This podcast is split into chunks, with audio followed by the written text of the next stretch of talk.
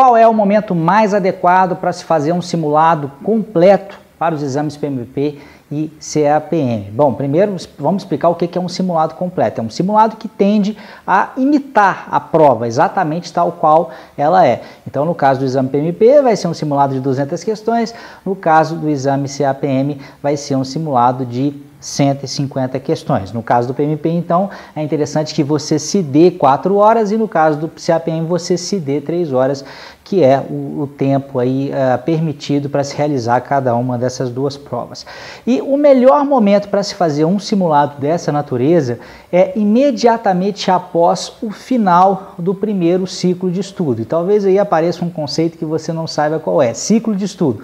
Um ciclo de estudo é uma passada completa por todo o material, por todo o conteúdo que cai na prova, com cuidado, não é uma passada por alto, não, né? um estudo dedicado, um estudo realmente voltado para a prova, levando em consideração todo o conteúdo. Por exemplo, as pessoas que fazem o meu curso, uma passada pelo meu curso, normalmente com o meu acompanhamento, é, a gente chama de um ciclo de estudos, mas eu recomendo aos meus alunos que eventualmente eles façam outros. Na realidade, de modo geral, eu recomendo que as pessoas façam mais de um ciclo de estudo. O que acontece é que às vezes as pessoas vêm fazer o curso comigo já tendo né, feito um primeiro ciclo, então o curso se torna o segundo ciclo, mas no caso em que ele, ele, ele é o primeiro ciclo, a pessoa, eu sugiro que normalmente ela separe algumas semanas ou um mês aí para fazer pelo menos mais um ciclo de revisão, né, para que você possa ir com mais segurança para a prova. Mas por que, que eu acho que esse é o momento mais adequado? Né, depois do, do, do, primeiro ciclo completo.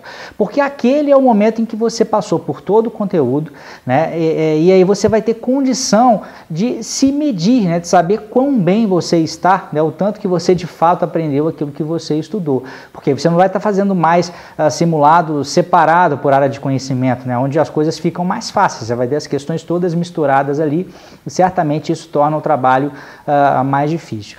Depois de fazer esse simulado, depois desse primeiro ciclo, o que você pode fazer também é analisar esse simulado e entender quais são aqueles pontos que você está tendo mais dificuldade, quais, quais são os grupos de processo, ou quais são os processos, ou quais são as áreas de conhecimento que você está tendo mais problema e isso certamente vai te trazer ah, informações muito úteis para que você possa direcionar o seu segundo ciclo ou até mesmo o seu terceiro. Tem pessoas que às vezes fazem até um terceiro ciclo de estudo para ir ah, ah, bem garantidas aí para a prova. Né? Então, esse é um momento bem interessante. Acho até que é interessante também fazer depois também de um segundo ciclo, né, um segundo simulado de 200 questões no caso do PMP ou de 150 no caso do CAPM, mas a primeira vez, o primeiro momento em que isso deve ser feito, ao meu ver, seria após um primeiro ciclo de estudo, porque antes disso você acabou que você não viu, não passou por todo o conteúdo, você não vai estar se medindo de fato corretamente porque você ainda não estudou o suficiente né, para encarar um desafio